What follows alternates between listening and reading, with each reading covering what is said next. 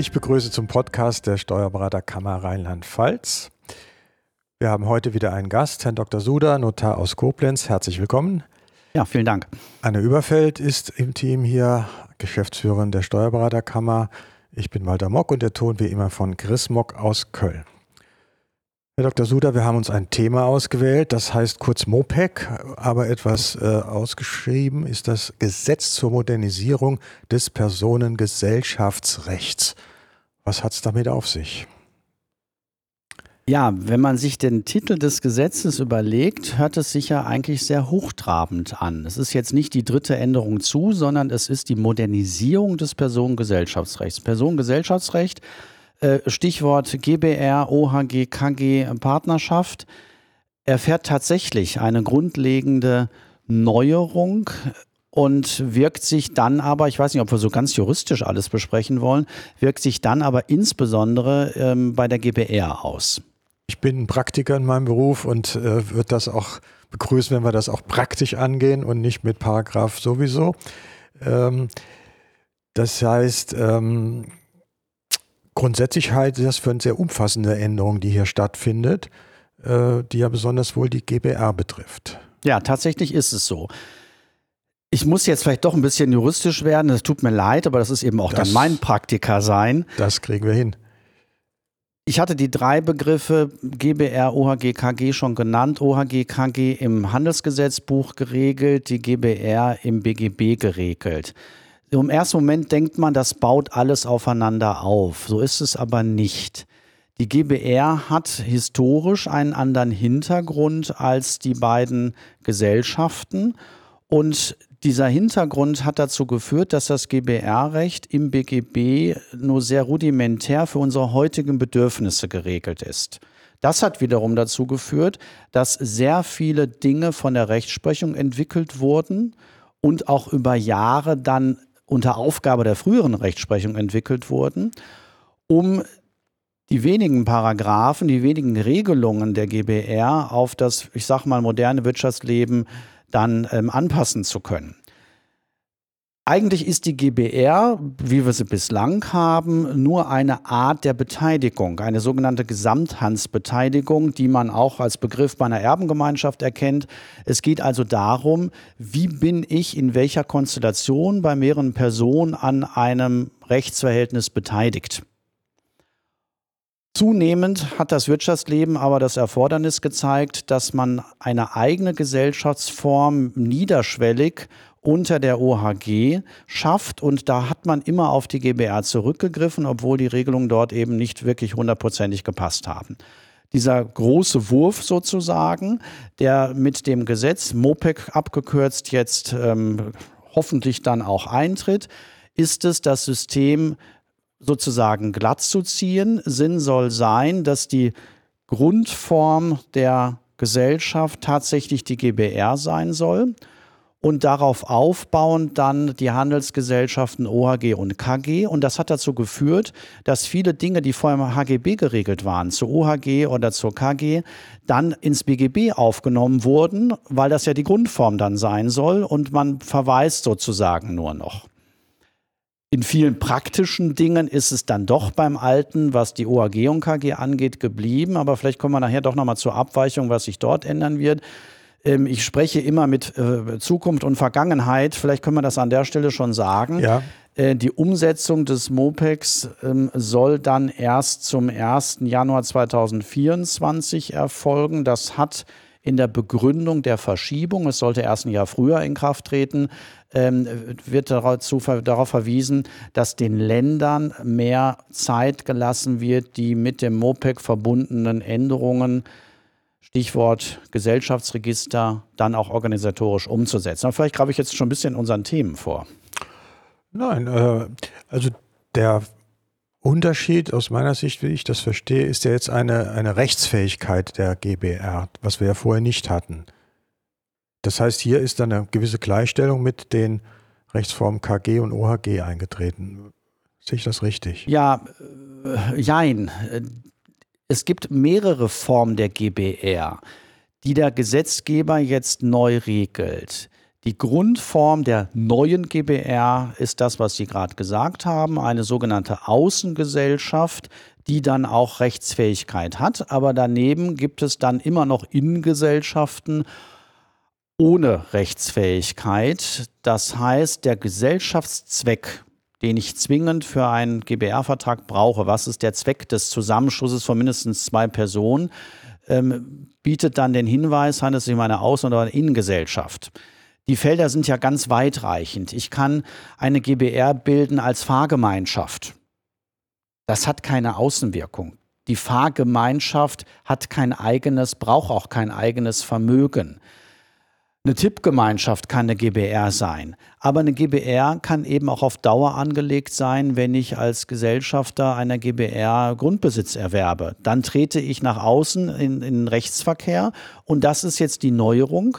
Eigentümer der Immobilie ist dann eindeutig künftig die GBR und nicht, wie es am Anfang früher so war, die Gesellschafter. Also das heißt, die GBR steht beispielsweise dann im Grundbuch. Genau, das ist einer der Felder, jetzt auch als Notar hat man das natürlich besonders miterlebt, wo die Rechtsprechung zu Wandlungen geführt hat. Ähm, der BGH hat ähm, 2008 die Grundbuchfähigkeit der GBR durch Richterrecht festgestellt. Also es ist nicht so gewesen, dass der Gesetzgeber das geregelt hat. Und ähm, 2009 hat der Gesetzgeber dann darauf reagiert und gesagt, nee, es müssen doch ins Grundbuch immer noch die Gesellschafter mit benannt werden. Also ganz früher stand drin, ähm, Frau Müller, Herr Müller, als Gesellschafter bürgerlichen Rechts. Das war praktisch die Art der Beteiligung. Der hätte auch zu je einhalb stehen können als andere Beteiligungsform Bruchteilsgemeinschaft. Dann hat es sich entwickelt zu sagen, die GBR ist selbst Gesell Entschuldigung, ist selbst Eigentümer des Grundstückes und dann hat aber der Gesetzgeber 2009 gesagt, aber es müssen die Gesellschafter mit da reingeschrieben sein. Im Grundbuch steht also drin, im Moment noch, ähm, GBR, manchmal mit einem Namen, bestehen aus den Gesellschaftern A, B, C, wie auch immer. Wie kann ich denn jetzt als Außenstehender erkennen, habe ich es mit so einer Innengesellschaft zu tun oder habe ich es mit einer ja dann rechtsfähigen Gesellschaft mit Außenwirkung zu tun? Ist das irgendwo für mich als Dritten erkennbar? Ja, im Grunde genommen, wenn ich als Dritter überhaupt damit zu tun habe, ist es ja fast schon eine Außengesellschaft. Okay. Also ich habe ja als Dritter mit der Tippgemeinschaft meine beiden Nachbarn eigentlich nichts, nichts zu, tun. tun. Aber die Frage ist ja vollkommen berechtigt, weil es ja fließende Übergänge gibt. Es wird künftig ab 01.01.2024 ein Gesellschaftsregister geben parallel oder ähnlich dem Handelsregister, Genossenschaftsregister, allerdings ähm, als eigene ähm, Registerform. Und wenn ich Außengesellschaft mit Rechtsfähigkeit sein will, muss ich mich dort eintragen lassen. Also das wird dann beim Handels Register geführt? Es wird bei den Amtsgericht, Amtsgerichten, Amtsgerichten, geführt und ich denke mal, dass es dann organisatorisch so ist. Das ist eben einer der Punkte, warum die Frist verlängert worden ist, damit die Länder das organisieren können, dass es dann letztlich bei den Handelsregistern mitgeführt wird, sowie auch das Genossenschaftsregister mit bei den Handelsregistern. Es ist jetzt nicht juristisch ganz richtig, aber dieselben Personen führen das. Es gibt jetzt bei einem Standardgericht nicht einen Rechtspfleger, der nur Genossenschaftsregister macht. Das ist aber letztlich eine eigene Abteilung. Ähm, ob ich beim Genossenschaftsregister oder ähm, beim Handelsregister eingetragen bin und so wird das mit dem Gesellschaftsregister ähnlich sein. Es wird wahrscheinlich auch zentralisiert. Das heißt, es ist ja nicht mehr so, dass jedes Amtsgericht ein eigenes Handelsregister hat. Je nach Bundesland ist das dann eben auf mehrere konzentriert oder ähm, es gibt auch Bundesländer, wo es sogar nur noch ein Registergericht für das ganze Bundesland macht. Kommt mir gerade die Frage, wie ist es denn, wenn ich jetzt eine Erbengemeinschaft habe? Die entsteht ja eigentlich automatisch durch äh, den Tod eines ja. Menschen. Habe ich eine Erbengemeinschaft? Ist die davon betroffen? Nein. Nein. Also es sei denn zur Erbengemeinschaft, zum, zum Vermögen der Erbengemeinschaft sozusagen, zum Nachlass gehört ein GBR-Anteil. Okay. Aber das Recht der Erbengemeinschaft wird dadurch nicht geändert. Die ist nur so ähnlich wie eine GBR. Die hat den so. gleichen historischen hm. Ursprung als ja. Gesamthand. Alle zusammen können auch nur zusammen handeln. Und das wissen Sie ja aus der Berufserfahrung war ja oft auch problematisch bei der GBR, dass auch alle vertretungsberechtigt sind und alle gemeinsam handeln. Das ist etwas, was auch künftig als Möglichkeit besteht, abweichende Vertretungsregelungen mit in das Gesellschaftsregister aufzunehmen. Also die Erbengemeinschaft ist davon nicht betroffen Richtig. von der Änderung. Die könnte sich aber in eine GBR umwandeln, wenn sie denn länger besteht, wenn die Erben zusammenbleiben wollen. Also beispielsweise, die haben ein, ein äh, Depot oder ein Haus geerbt und sagen, wir bleiben zusammen, wir setzen uns nicht auseinander und wollten das dann zukünftig als GBR machen. Das, das, geht. Ich zögere gerade mit der Antwort. Also rechtlich geht, geht das? das? Ich kann ähm, von dem einen äh, in das andere überführen. Aber genau das ist die Frage, welchen Mehrwert hätte ich? Naja, die Vorteile, die jetzt hier bei der GBR entstehen. Ja, also äh, ich sag mal so, ich jetzt weiß ich, wie Sie die Frage meinen. Wenn ich jetzt als Erbengemeinschaft sage, wir möchten dieses Haus, was in dem, zur Erbmasse gehört, dauerhaft halten, dann könnte es Sinn haben, wenn es sich vielleicht um größeres Objekt handelt mit verschiedenen äh, Mietverträgen, ähm, könnte es Sinn äh, haben zu sagen, wir machen das nicht mehr als Erbengemeinschaft, sondern wir lösen die Erbengemeinschaft entweder insgesamt oder auf den Gegenstand des Hauses beschränkt auf und anstatt das jetzt in Bruchteilseigentum ähm, aufzuteilen, fünf Erben, jeder ein Fünftel, oder einer übernimmt oder einer scheidet aus, kann man eben auch eine Hausverwaltungs GbR gründen. Und das wäre eine Möglichkeit. Dann ist man auch bei der Außengesellschaft. Und dann ist es vielleicht tatsächlich sinnvoll, ähm, diesen Weg zu gehen, weil ich dann die Vorteile nutzen kann. Ich habe die Rechtsfähigkeit, das heißt, Rechtsträger ist dann eben die GBR und nicht mehr die Person, die dahinter stehen. Das ist der Wandel von der Personenkontinuität zur Verbandskontinuität, der dahinter steht. Ähm, ich kann am Rechtsverkehr teilnehmen. Ähm, ich kann Vertretungsregelungen treffen. Ja, das wäre eine Möglichkeit. So, in diese Richtung ging meine, mein ja. Gedanke jetzt dabei. Ja. Äh, weil es diese Fälle schon gibt bei uns in der Praxis, wo wir Erbengemeinschaften haben, die relativ lange existieren, mhm. die auch zusammenbleiben wollen und die könnten ja hier diese Vorteile dann nutzen also aus meiner Praxis, sprich aus der Kammerpraxis, ist natürlich die Frage, was machen denn die Steuerberater, die sich zu Berufsausübungsgesellschaften, also zu einer GBR zusammengeschlossen haben, zum Beispiel mit Rechtsanwälten oder auch nur Steuerberater untereinander. Das wären doch auch immer alles Außen-GBRs, logischerweise, ja. wenn sie gemeinsam den Beruf ausüben wollen. Das wären dann also rechtsfähige GBRs. Und ist die Eintragung in dieses Gesellschaftsregister dann als Pflicht vorgesehen oder ist das freiwillig? Nein, es gibt auch rechtsfähige Außengesellschaften, die nicht eingetragen sind. Die Eintragung ist zunächst frei, also das heißt zunächst, sie ist freiwillig. Wenn ich allerdings ähm, zu anderen Registern Zutritt haben will, ich will es mal so formulieren, werde ich mich eintragen lassen müssen. Also ich mache es am konkreten Beispiel. Wenn ich jetzt eine Immobilie in GBR zu Eigentum habe, bin ich nicht verpflichtet, binnen irgendeiner Frist, das jetzt im mhm. Gesellschafts ähm, Register eintragen zu lassen. Aber wenn ich über die Immobilie verfügen will, wenn ich sie veräußern will, wenn ich sie neu beleihen will, dann kann und wird äh, das Grundbuchamt fordern, weis mir nach, dass du eingetragen bist. Und das ist auch plausibel, weil mhm. alle Verrenkungen, die man durch diese ja, ähm, Entwicklung mitgemacht hat, dass man problematisch unterscheiden muss bei einem Verkauf durch eine GBR. Grundbuchrechtlich sind diejenigen, die im Grundbuch drinstehen, berechtigt, über den Grundbesitz zu verfügen. Mhm. Aber schuldrechtlich sind es vielleicht gar nicht mehr die, die im Grundbuch drinstehen. Und dann habe ich ein Problem, wenn ich dann ähm, zwar das Grundstück aufgelassen bekomme, wie man sagt, ob ich es denn auch behalten darf, wenn diejenigen, die die Auflassung erklärt haben, zwar grundbuchrechtlich die richtigen waren, aber zivilrechtlich mhm. vielleicht dann doch nicht, weil sie nicht verfügungsbefugt waren. All diese Probleme, ich kann das nur kurz anreißen, fallen künftig alle weg und es ist genauso sicher und ich bin auch ein großer Fan von dieser Regelung, äh, wie wenn ich ins Handelsregister gucke, ist der Mann, der heute zu mir kommt, tatsächlich vertretungsbefugt oder nicht, kann ich eben bei GBRs künftig ins Gesellschaftsregister mhm. gucken und darf mich genauso darauf verlassen, dass das dann auch korrekt ist. Ja, dann empfiehlt sich das ja für Steuerberater. Sollte man so sehen, mhm. ja. ja. Äh, so ein kleiner Blick in die Praxis. Ähm, wir haben öfter bei uns Steuerberatern die Beratungskonstellation Immobilien, Familie, Kinder und dann Übertragung, Freibeträge nutzen. Man gründet eine Gesellschaft, bringt die Immobilien ein. Ja. Äh, dann musste das ja im Prinzip irgendwie eine KG sein, damit man äh, die Grundstücke da übertragen kann. Denn auf eine GBR ging das ja eigentlich nicht. Doch. Weil die, weil die GBR.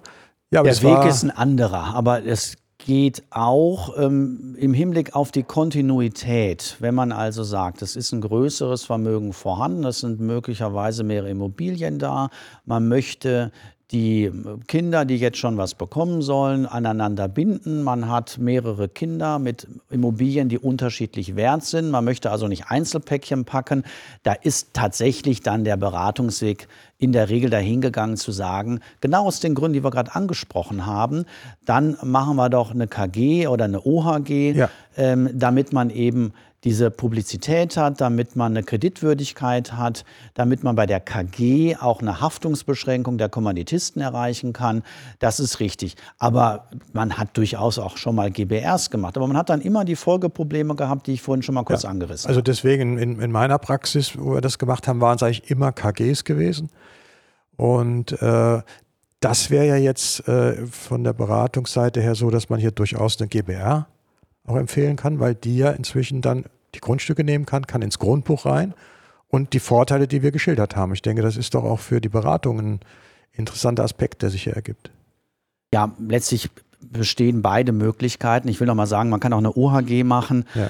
Ähm, da kommt es wirklich auf den individuellen Fall an. Aber das Spektrum erweitert sich, was die Rechtssicherheit angeht, ähm, tatsächlich durch diese Neuerung. Ja. Äh, wie sind denn Änderungen im Gesellschafterbestand müssen angezeigt werden dann, weil das ja eingetragen genau, ist. Genau, also wenn wir das jetzt, wir sind ja jetzt bei dem Thema der eingetragenen GBR, wir hatten ja die anderen Dinge gesagt, ja. die werden mitgeregelt, aber wenn wir uns fokussieren auf die eingetragene GBR, dann sind diese Änderungen genauso wie auch bei der KG, wenn es einen Gesellschafterwechsel gibt, wenn es einen Wechsel oder eine Änderung der Vertretung gibt, auch beim Handelsregister, sage ich jetzt schon, Entschuldigung, beim Gesellschaftsregister ein, anzumelden. Äh, zum Abschluss sind ja Änderungen auch bei KG und OHG eingetreten. Die sind aber, glaube ich, nicht gravierend oder entscheidend wie bei der GBR. Vielleicht da noch ein kurzer Hinweis. Ja, also wie gesagt, die ähm, Regelungen, die vorher im HGB standen, sind jetzt teilweise oder werden dann teilweise ins BGB übernommen und verwiesen, aber das hat nicht zu einer inhaltlichen Änderung geführt. Was künftig möglich ist, dass ich den Verwaltungssitz abweichend vom Vertragssitz auch bei der Personengesellschaft nehmen kann. Das gibt es ja bei der Kapitalgesellschaft schon länger. Das wird auch künftig bei ähm, OAG und KG möglich sein. Ähm, es gibt jetzt mehr Umwandlungsoptionen und die, das Beschlussmängelrecht hat sich geändert. Bei der GBR ähm, ist es bislang so gewesen und das ist auch geblieben, dass es ein Feststellungsmodell gab. Das heißt, ich konnte als Gesellschafter, wenn ich im Nachhinein ähm, einen Beschluss für äh, unrichtig befunden habe, feststellen lassen, dass er unwirksam ist und das zeitlich unbefristet. Und das galt für die OHG und KG genauso. Man hatte da also ein höhere, höheres Risiko, dass zeitlich irgendwann nochmal was hochgeploppt wäre, weil die Beschlussfassung nicht korrekt war. Und das wird jetzt parallel zum ähm, Kapitalgesellschaftsrecht auf das Anfechtungsmodell, was man vom Aktiengesetz her kennt, umgestellt. Das heißt, wenn ich die zeitlich befristete Anfechtungs, äh, Anfechtungsfrist, so muss ich sagen, wenn bis dahin keiner angefochten hat, hat der Beschluss Bestand. Bei der KG kennen Sie das Verfahren, ähm, wie regel ich haftungstechnisch, dass ein neu in die KG eintretender Gesellschafter, der seinen Anteil von einem Altgesellschafter übernommen hat, wie regel ich es, dass es zu keiner Doppelhaftung kommt? Nämlich, da hat man immer den Weg gewählt. Ähm, Abtretung aufschieben, bedingt mit Eintretung der Abtretung oder besser gesagt mit Eintragung des Neueintritts des Kommanditisten im Handelsregister. Das fällt künftig weg, weil das Gesetz dort ähm, umformuliert wird. Und die Einheitsgesellschaft, also die GmbH und Co. KG, ähm, wo die GmbH der KG gehört, hatte immer Diskussionen, wer stimmt denn ähm, bei der GmbH ab. Das ist jetzt eindeutig geregelt. Das Stimmrecht steht nur mal den Kommanditisten zu. Gut. Dann war mir noch die Frage geblieben, die Haftung bei der GBR, da hat sich nichts geändert dadurch. Der Haftungssituation der Gesellschafter. Doch, das, das System, was Sie von der KG, von der OHG kennen, fünf Jahre Nachhaftung, ist jetzt bei der GBR dann genauso. Okay. Ja, ich denke, wir haben einen Überblick über das MOPEC bekommen. Anne, hast du noch eine kammerwichtige Anmerkung? eine wichtige vielleicht nicht, aber so der kurze Satz, es wird ja immer dann ähm, bei den Themen darüber gesprochen, dass das jetzt auch für Freiberufler die Möglichkeit gäbe, die KG und die OHG und sowas zu gründen. Aber äh, bei den Steuerberatern geht das schon längst. Ja, das, ähm, da sind andere Freiberufler mit gemeint. Also da muss sich jetzt der Steuerberater keine Gedanken machen. Die durften schon seit Jahrzehnten gibt es Steuerberater OHGs und auch Steuerberater KGs. Ja, aber Herr Mock, Sie enttäuschen mich. Ihre Abschlussfrage ist doch eigentlich immer, was kostet das? war noch nicht ganz zum Ach so, Ende. Ich war gut, da ganz zum Ende gekommen. Die Beurkundungskosten, natürlich. da hat er mich jetzt schon klar erkannt, was da so ist, ja. Aber das interessiert die Menschen ja. Nein, Vielleicht. natürlich, die Frage ist ja berechtigt, deswegen will ich es auch von mir aus dann ansprechen. Ähm, es ist so wie bei der KG, wie bei der OHG, ich muss nicht den Gesellschaftsvertrag beurkunden. Das ist bei Personengesellschaften eben nicht der Fall. Auch wenn das manches Mal gemacht wird. Und genauso wenig muss ich jetzt künftig den GBR-Vertrag, sei es, ähm, ob es eine Außengesellschaft oder eine Innengesellschaft, spielt keine Rolle, nach wie vor nicht notariell beurkunden. Ich muss nur dann natürlich künftig die Anmeldung zum ähm, Gesellschaftsregister notariell machen, aber das sind in der Regel tatsächlich überschaubare Kosten, weil ich ja bei der GBR keine äh, Einlage mit ins ähm, Register eintrage und deswegen hält sich das tatsächlich in Grenzen. Und während man redet, fällt einem ein, was man noch sagen wollte. Vielleicht habe ich noch ein Stichwort, nämlich wie sieht es denn mit dem Transparenzregister aus?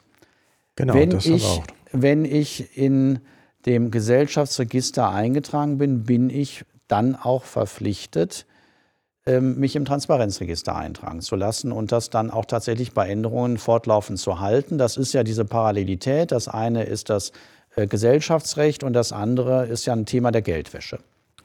Ja, das Thema Transparenzregister haben wir auch ständig in der Praxis jetzt. Unter mir fällt dann noch gerade so ein Stichwort ein, Vertrag. Formfreiheit gibt es nach wie vor in dem Bereich? Das war ja theoretisch ja. auch mündlich möglich. Ja, ja, ja das Formfreiheit geht nach wie vor. Ist, das geht nach, nach wie vor, wie bei der OHG, wie bei der KG. Okay. Gut, denn dann haben wir das jetzt doch ganz schön rund durchgebracht. Herzlichen Dank, Herr Dr. Suda, ja, für dieses Mal. Und ich sage Tschüss, bis zum nächsten Mal. Und Tschüss.